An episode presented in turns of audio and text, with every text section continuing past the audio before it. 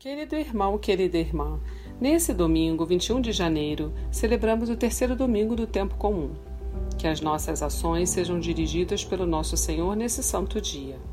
No evangelho desse domingo, escrito por São Marcos, acompanhamos o chamado de Jesus aos seus quatro primeiros discípulos: Simão, que se tornaria Pedro, André, Tiago e João. Esses simples pescadores foram convocados a se tornar pescadores de homens e participantes do reino de Deus. Ao se converterem e crerem no Evangelho, aqueles homens frutificaram em boas obras no Senhor. Se você busca também converter o seu coração, escute a seguir a homilia dominical realizada pelo nosso pároco, Padre Antônio José. Se quiser, compartilhe com alguém querido. Você pode estar levando a ação do Espírito Santo a um coração perdido. Deus abençoe muito você e sua família. E um abraço dos seus irmãos da paróquia Nossa Senhora de Fátima, Rainha de Todos os Santos. Senhor esteja convosco. Ele está no meio de nós. Proclamação do Evangelho de Jesus Cristo, segundo Marcos. Glória a vós, Senhor. Depois que João Batista foi preso, Jesus foi para a Galileia pregando o Evangelho de Deus e dizendo: O tempo já se completou e o reino de Deus está próximo. Convertei-vos e crede no Evangelho.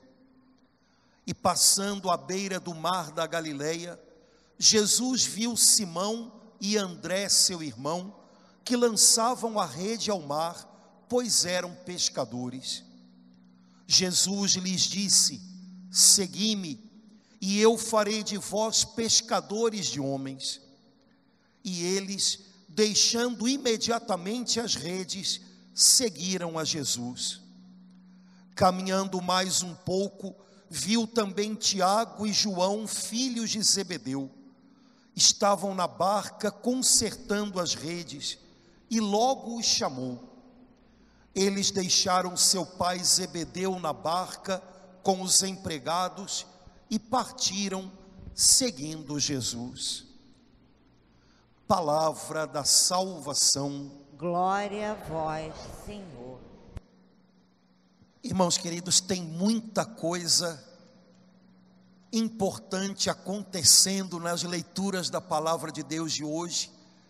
Queria compartilhar algumas com você que me chamaram mais atenção, mas eu creio que se você em casa lembrar da palavra de hoje, mais coisas vão vir à sua mente, ao seu coração. A primeira leitura que a gente ouviu hoje é um trechinho do livro do profeta Jonas.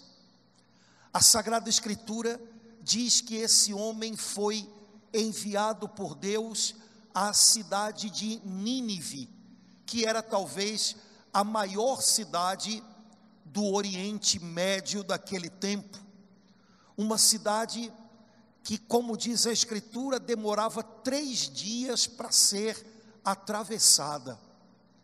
Mas o Senhor tinha para Nínive é, uma advertência: ou vocês mudam o modo de se comportar, ou vocês se convertem ou a cidade vai se destruir.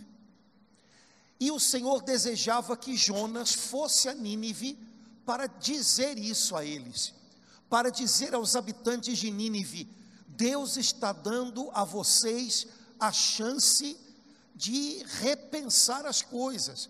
Se vocês continuarem caminhando por essa estrada, a cidade vai se arruinar. Mudem de vida.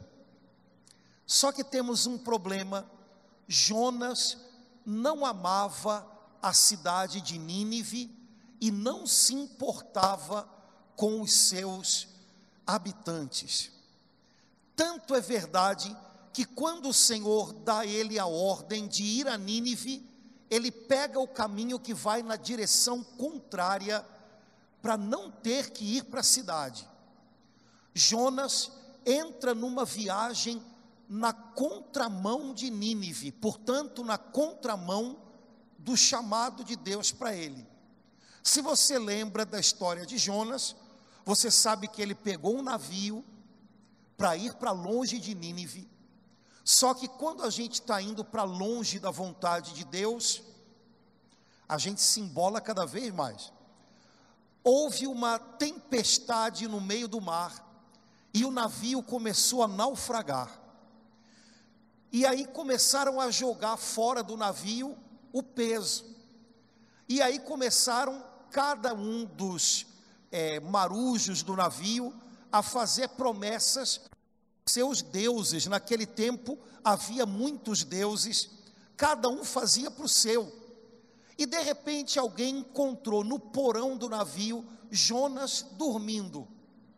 Quando a gente está na direção contrária da vontade de Deus, chega uma hora em que a gente não luta mais, a gente não tem mais forças. Jonas estava dormindo no fundo do navio, acordaram a ele: Você não vai fazer promessa para o seu Deus também, não? E Jonas disse: Não, é por minha causa que está tendo essa tempestade.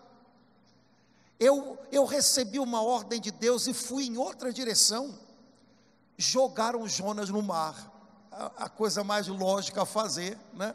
Joga ele fora a Bíblia diz que um grande peixe engoliu Jonas. E alguns comentaristas dizem que Jonas era um cara tão indigesto que até o peixe cuspiu Jonas. É, esse foi o profeta que Deus enviou a Nínive. Depois de tanta coisa, Jonas entendeu: o Senhor não tem jeito, Ele está contando comigo lá. E foi. Só que quando chegou em Nínive, demorava três dias para caminhar pela cidade toda. Ele caminhou um dia só. E a mensagem do Senhor era: mudem, senão a cidade vai ser destruída. Aquilo que Jonas falou foi: daqui a 40 dias Nínive vai para o espaço. Não foi o que Deus mandou ele falar. No fundo, no fundo, eu acho que era o que ele queria. Mas a mensagem que ele gritou em Nínive foi: vai tudo se acabar. Tem jeito não. E apesar de um profeta tão ruim, não é que o povo de Nínive quebrantou o coração, e a Bíblia diz: Deus viu as suas obras de conversão. Ou seja, os habitantes de Nínive fizeram algo para mudar o rumo da vida deles. E o Senhor teve misericórdia e a cidade foi poupada. Irmãos, a primeira coisa que me chama a atenção é, nessa história da primeira leitura é claro que é o nosso amigo Jonas. Profeta, profeta. Deus contou com ele, contou. Mas que profeta trapalhão. Quase que tudo dá errado por causa do profeta. Fugiu, foi na contramão, não teve compaixão daquelas pessoas, não falou o que Deus mandou que ele falasse, falou o que estava na cabeça dele, e apesar de tudo isso, os ninivitas aproveitaram a chance e mudaram. É, posso dizer uma coisa para você? Nosso Pai do céu também conta com a gente. Nosso Pai do céu também nos colocou em alguns lugares onde talvez a gente não gostaria muito de estar, ou pelo menos não nessa hora, ou pelo menos não nessa situação. Jonas não queria estar em Nínive. É possível que eu e você não quiséssemos estar em algumas coisas, mas a gente está. E o Senhor conta com a gente lá. E aí eu pergunto para você: Será que eu e você temos sido uns profetas que nem Jonas, que quase colocamos tudo a perder por causa do nosso coração sem compaixão, ou por causa é, da nossa má vontade em fazer o que Deus pede da gente? Será que eu e você até estamos onde o Senhor nos quer, mas estamos daquele jeito? Sabe, Jonas fez o que o Senhor pediu dele, mas fez do jeito pior. Daqui a 40 dias tudo está aqui destruído. de repente eu e você estamos fazendo o que Deus pede da gente. A gente está onde Deus nos colocou, mas a gente podia fazer de um jeito melhor. É como um pai de família ou uma mãe de família que estão em casa. E a pessoa diz: Eu estou lá, eu estou lá. Mas Deus sabe como. Ou reclamando de tudo, ou brigando por tudo, ou sendo do contra em tudo. Eu não sei se você conhece alguém do contra. Jonas era do contra. Jonas era do contra. Não sei se você conhece alguém do contra. É, irmãos, a gente é enviado por Deus. Deus tem um propósito para a gente. Deus conta com a gente. E é possível que a maioria de nós esteja onde Deus nos quer encontrar. Mas a grande pergunta é: eu estou lá, mas estou como? Eu estou colaborando com a mensagem que Deus tem através de mim? Eu estou colaborando com os planos de Deus? Ou eu estou quase colocando tudo a perder por causa é, da minha falta de generosidade, por causa do meu amargor, porque eu estou chateado e aí eu reclamo? Eu estou fazendo, mas estou fazendo contrariado e está todo mundo vendo. É, depois, uma outra coisa me chama a atenção nessa história da primeira leitura: os ninivitas. Apesar de um profeta tão ruim, não é que eles aproveitaram a chance e mudaram. Sabe, talvez a gente pudesse aprender alguma coisa com eles também. Porque às vezes a gente imagina que as pessoas que Deus colocou na vida da gente têm que ser as melhores pessoas, a gente tem que estar na melhor família, na melhor igreja, no melhor trabalho, para a gente ser alguém bacana, legal. Pois é, os ninivitas tiveram o pior profeta e aproveitaram. Quem sabe a gente precisa aprender a aproveitar um pouco mais as chances que Deus nos dá, mesmo que elas não sejam tão perfeitas como a gente imaginava que elas tinham que ser. Não tenho a família perfeita, não tenho a igreja perfeita, não tenho o trabalho perfeito, mas ainda assim posso viver algo melhor. Posso olhar para tudo isso como chances que Deus está me dando e posso aproveitar isso. É, os ninivitas entenderam que não adiantaria eles terem o melhor profeta se eles próprios não começassem a mudar. Então eles decidiram, apesar de Deus nos ter mandado o pior profeta, a gente vai aproveitar. E eles começaram a mudar. Irmãos, é, a gente vive num tempo em que as pessoas falam muito de mudanças, mudanças, mas muito pouca gente tem disposição a mudar. E a gente imagina que vai chegar alguém que vai fazer a mudança acontecer. Só que não é assim que funciona.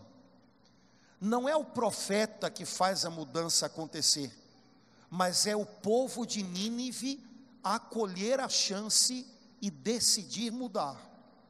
Deus poderia nos dar a melhor família, a melhor igreja e as melhores oportunidades, segundo a cabeça da gente, e a gente ainda assim decidir não melhorar. Você pode não estar no lugar ideal, no lugar perfeito, no lugar que você imagina que devesse estar, e ainda assim aproveitar cada chance fazendo mudanças, não esperando mudanças, fazendo mudanças aqui dentro. Afinal, é, será que eu só falo de mudanças ou eu de fato estou disposto a mudar? Conversão significa isso, disposição a mudar. Segunda leitura de hoje, um trechinho curtinho mas que tem que explicar para não causar problemas em casa. Porque na segunda leitura, São Paulo disse assim: aquele que tem mulher, viva como se não tivesse. Como o auditório, a maioria, eu acho que ainda são mulheres, levantem a mão.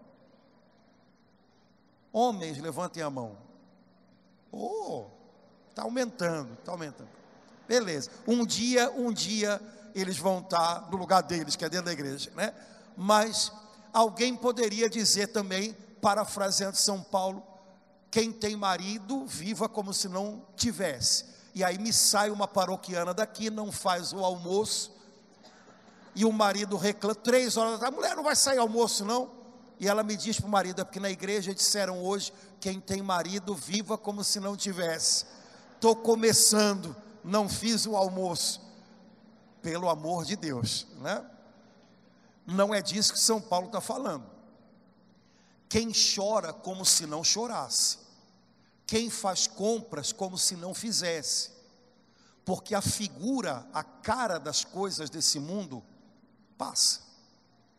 São Paulo está dizendo: não se apegue exageradamente a coisas que passam, valorize e viva intensamente aquelas que permanecem, aquelas que você vai carregar com você para a eternidade, aquelas que vão vão fazer parte de você, porque vão ficar entranhadas em você para sempre. Essas coisas, cuide delas. É, num casamento, não olhe com lente de aumento para as coisas que passam. Todo mundo tem dias ruins, todo mundo tem dias de aborrecimento, de cansaço, que fazem a gente ficar, às vezes, mais sensível e estourar. Não, não olhe para isso como se fosse o que vai permanecer. Do seu casamento, fique com aquilo que vai durar para sempre. O cuidado que vocês têm um com o outro, as promessas que fizeram a Deus, o cumprimento dessas promessas. Sabe, não se avalia um casamento pela quantidade de dias em que a gente viveu é, num mundo cor-de-rosa. Possivelmente esses vão ser os, os, os dias em menor quantidade. A gente avalia pela fidelidade da gente, apesar dos dias difíceis. Guarde isso, fique com isso, isso vai durar para sempre. Algumas pessoas é, às vezes, depois que cuidaram de alguém, principalmente quando é uma pessoa, papai, mamãe, que depois de uma certa idade o Senhor chama, algumas pessoas ficam chateadas porque ficam lembrando: teve um dia que eu não tive paciência.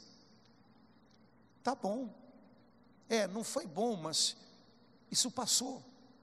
Você ficou ao lado dessa pessoa até o fim, você cercou ela de amor, você fez o possível para que ela se sentisse cuidada. Sua tarefa não era ser infalível, sua tarefa não era impedir essa pessoa de falecer, sua tarefa era estar do lado dela até o fim. Isso dura para sempre. Isso você vai levar com você. Cuidado para não ficar olhando demais para aquilo que passa. É, irmãos, a gente, vocês sabem disso. A gente é craque em se preocupar mais com aquilo que passa do que com aquilo que de fato a gente devia cultivar, porque vai durar para sempre. É, aquele que tem mulher como se não tivesse viva, aquela que tem marido como se não tivesse viva, significa é, não dê atenção demais a coisas que amanhã já ficaram para trás. Não se apegue demais a coisas que não valem a pena, porque às vezes num casamento, o que vira o nosso maior apego são as nossas mágoas. Gente, isso passa, isso vai ficar para lá. Guarde o que vale a pena. Bom, aquele que está comprando como se não comprasse, cuidado para não querer encher o tanque de alegria com compras. Hoje a gente corre o risco de preencher os vazios da gente jogando coisas aqui para dentro. E quanta gente acaba se perdendo nisso, janeiro, como é que eu faço para pagar o meu dezembro, né? Em janeiro chegam as faturas e eu falo, meu Deus do céu, o que que eu fiz? Pois é, cara. É, você quer muita coisa para se agarrar? É isso? Não, eu tenho isso, eu tenho aquilo. Mas você acha que dá para se agarrar nessas coisas? Sabe, às vezes adquirir coisas dá uma impressão de segurança, porque eu tenho muita coisa, estou seguro. A gente tem que aprender a segurar por dentro, gente. A gente tem que aprender a segurar por dentro, porque na hora do aperto, as coisas todas não estão perto, a gente só tem o que tem dentro. São Paulo está dizendo para a gente: é, cuidado com onde você está pondo o seu coração. Cuidado para não colocar o seu coração naquilo que não vale a pena, naquilo que amanhã já passou. É, priorize o que você vai levar para a eternidade. Depois, no Evangelho, o Senhor Jesus ainda faz umas outras coisas bonitas. Jesus começou a pregar, e o que Jesus prega foi resumido por São Marcos numa frase: O tempo chegou, ajeitem-se, convertam-se, o reino de Deus já está aí. É, irmãos, o tempo chegou. A gente vive numa época em que um dos grandes problemas por causa de exaustão, por causa de esgotamento emocional, se chama procrastinação. Já ouviu falar disso? Já padeceu disso? Procrastinação significa eu vou fazer, mas não agora. Eu vou fazer, mas não agora. Qual é o problema da procrastinação? Você pensa que está num caminho bom, porque você disse eu vou fazer, mas você está em perigo, porque você não está fazendo, e vai que não dá tempo. E vai fazer como em cima da hora? Como é que esse negócio vai sair? Só Deus é que sabe. Irmãos, no que se refere a problemas de trabalho, estudo, isso é um problema, mas é limitado. O negócio é que a gente pode fazer isso com a vida. É, eu vou viver mas não agora. Eu vou mudar, mas um dia. É, eu vou aproveitar o que Deus está me mostrando, o que Deus está fazendo na minha vida, mas não agora. Jesus diz para a gente hoje: chegou o tempo. Como é que você está administrando seu tempo? Ou melhor, sua vida? É, você está vivendo? É, padre, é verdade, eu não estou vivendo, não. Então, já sei o que eu vou fazer. Juntei duas coisas. Não estou vivendo com como se não tivesse marido. Então, tchau. Eu da igreja já vou direto para a praia. Vou viver. Não é disso que a gente está falando, né? É, é, bem mais do que isso. Que, que você está fazendo com a sua vida? O que, que você está fazendo com a sua alma? Com você? Cuidado com esse amanhã que não chega nunca. Cuidado com essa mudança que não começa nunca. Ninguém muda tudo num dia só. Mas a mudança tem que começar um dia, e Jesus diz que é hoje. O tempo chegou. Convertam-se. Mudem o jeito de pensar, de enfrentar a vida. O reino de Deus está aí. Você tem que entrar nesse reinado de Deus. Você não pode ficar de fora disso. Jesus então, diz a Bíblia, passa pelo mar da Galileia e vê dois homens que já o conheciam, Pedro e André, que são pescadores. E Jesus agora começa a chamar os seus discípulos. E os primeiros que ele chama são esses dois irmãos. E o que Jesus diz para eles é: Segui-me e eu farei de vós pescadores de gente. Primeira coisa que Jesus diz: segui-me. É o contrário de atropelai-me. Né? A gente parece que entendeu errado. Né? Jesus diz: segui-me, e a gente passa por cima dele. Nossa pressa, nossa ansiedade também podem ser parte do nosso complexo de Jonas. Estou onde Deus me quer, mas vou fazer a coisa do meu jeito, com a minha cabeça. Estou onde Deus me quer para fazer as coisas do jeito de Deus. E eu preciso aprender com Ele. E eu preciso entender o que Ele está me ensinando. Por isso Jesus diz: segui-me e não atropele tudo com a sua pressa, vai devagar. Jesus diz: Eu farei de vós pescadores de homens. Significa que existem duas coisas acontecendo hoje na vida da gente. O que a gente está fazendo para Deus, por Deus, e o que Deus está fazendo na gente. O que Deus está fazendo em mim é mais precioso do que o que eu estou fazendo para Deus. Eu só vou fazer coisas que vão agradar a Deus se eu permitir primeiro que Ele faça de mim o que Ele quer que eu seja. Existem momentos em que eu não vou poder fazer mais do que eu já estou fazendo, e também nesses momentos, Deus vai estar me ensinando algo e fazendo algo dentro de mim. Eu farei de vós pescadores de homens. Eu tenho certeza que você está fazendo hoje o máximo que você pode. Você está fazendo tudo o que você sabe para ajudar as pessoas, para fazer bem a sua família, para ser uma pessoa legal.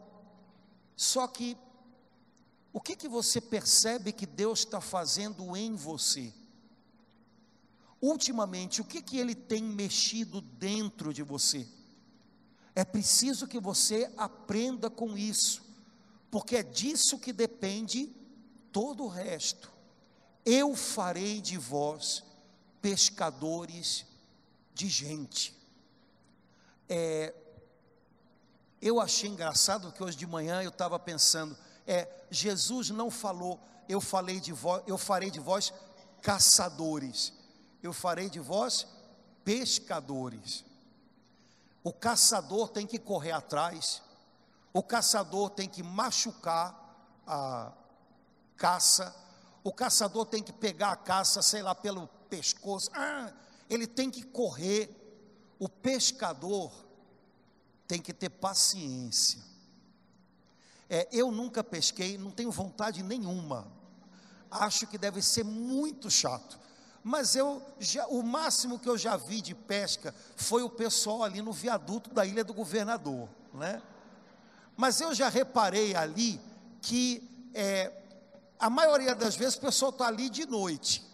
Não sei se é porque os peixes estão com mais sono e aí fica, né? Mas eu imagino que é porque as coisas estão mais tranquilas. Depois o pessoal fica ali, ó. Porque para pescar você tem que ter paciência. Irmãos, Jesus não nos chamou para ser caçadores de gente. Eu vou caçar minha família para Jesus. Já comprei até um, uma arma, né? Para abatê-los. Não, vai devagar. Jesus fez de nós pescadores. Tenha paciência com eles. Cuidado, porque a sua agitação pode afastar ao invés de trazê-los para perto. Tem que ser na medida certa. É agir quando é preciso, porque também ser é, apático, ser é, uma pessoa que não, não age quando é preciso, não é virtude, viu?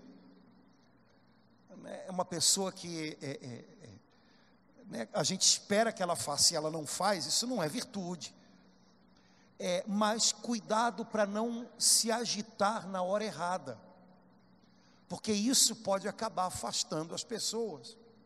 Nossa agitação não faz a obra de Deus.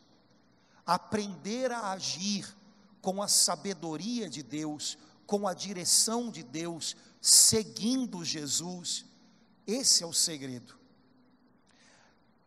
É, Jesus nos chamou para pescar pessoas, para Ele trazer pessoas para mais perto dele. Mas para isso, a gente precisa de muita atenção. Um pescador tem que ser um cara perceptivo, pois então tenha atenção, perceba as pessoas que Deus está colocando ao seu lado, o que, que elas precisam, até onde dá para caminhar com elas, tenha paciência, fale até onde é preciso e também saiba a hora de esperar, para que aquilo que você disse caia dentro das pessoas, senão a gente pode falar além da conta e acabar machucando, é, acabar afastando. Irmãos, no fundo o segredo é segui-me, segui-me. É, hoje a gente volta para casa, volta para o lugar onde o Senhor nos mandou. Não sei se hoje a sua casa está com cara de Nínive para você. Ai meu Deus, lá vou eu de novo. Tanto biruta, onde é que eu fui amarrar minha égua, né? Pois é, mas o pai te colocou ali, você são os seus birutas, né? É, pois então, vai para Nínive é, e lembra de ser um profeta que ajuda, um profeta que é, é, fala na medida certa. Cuidado para não ser a pessoa que, como Jonas, está onde Deus queria você, mas está daquele jeito, brigando, reclamando. É, hoje, que a gente possa aproveitar o nosso tempo e guardar o que vale a pena. Não fique retendo dentro de você aquilo que passa e que tem que passar. Carregue dentro de você o que vale a pena carregar para sempre. Isso você deve guardar. Lembre que a gente não tem todo o tempo do mundo, já diria o Legião Urbana, né, mentindo para a gente, temos todo o tempo do mundo. Não temos, não temos. Né? A gente só tem o dia de hoje. Pois então, hoje é o tempo. Faça as mudanças em você que são necessárias. Talvez não dê para mudar tudo hoje, mude alguma coisa. Não espere a mudança do outro. Não espere que você tenha a melhor família, o melhor trabalho, o melhor profeta. Mude dentro, hoje, como os ninivitas fizeram. Siga Jesus, deixe que Ele faça de você a pessoa que você precisa ser. A mãe, a esposa, o marido, o patrão, o colega de trabalho que você precisa ser. Deixe que Jesus molde você para que você se torne isso, com paciência, com equilíbrio, que a gente possa hoje é, levar no coração o que a igreja fez a gente pedir, rezando o salmo desse domingo: Mostrai-me, ó Senhor, vossos caminhos. Senhor, eu quero fazer a Sua vontade, eu quero aprender contigo, me mostra a direção. Se a gente der um passinho com Jesus, vai ter valido mais do que uma corrida inteira sem Ele. Que a gente possa caminhar com o Senhor, aprendendo a Sua vontade, o que Ele quer de nós cada dia.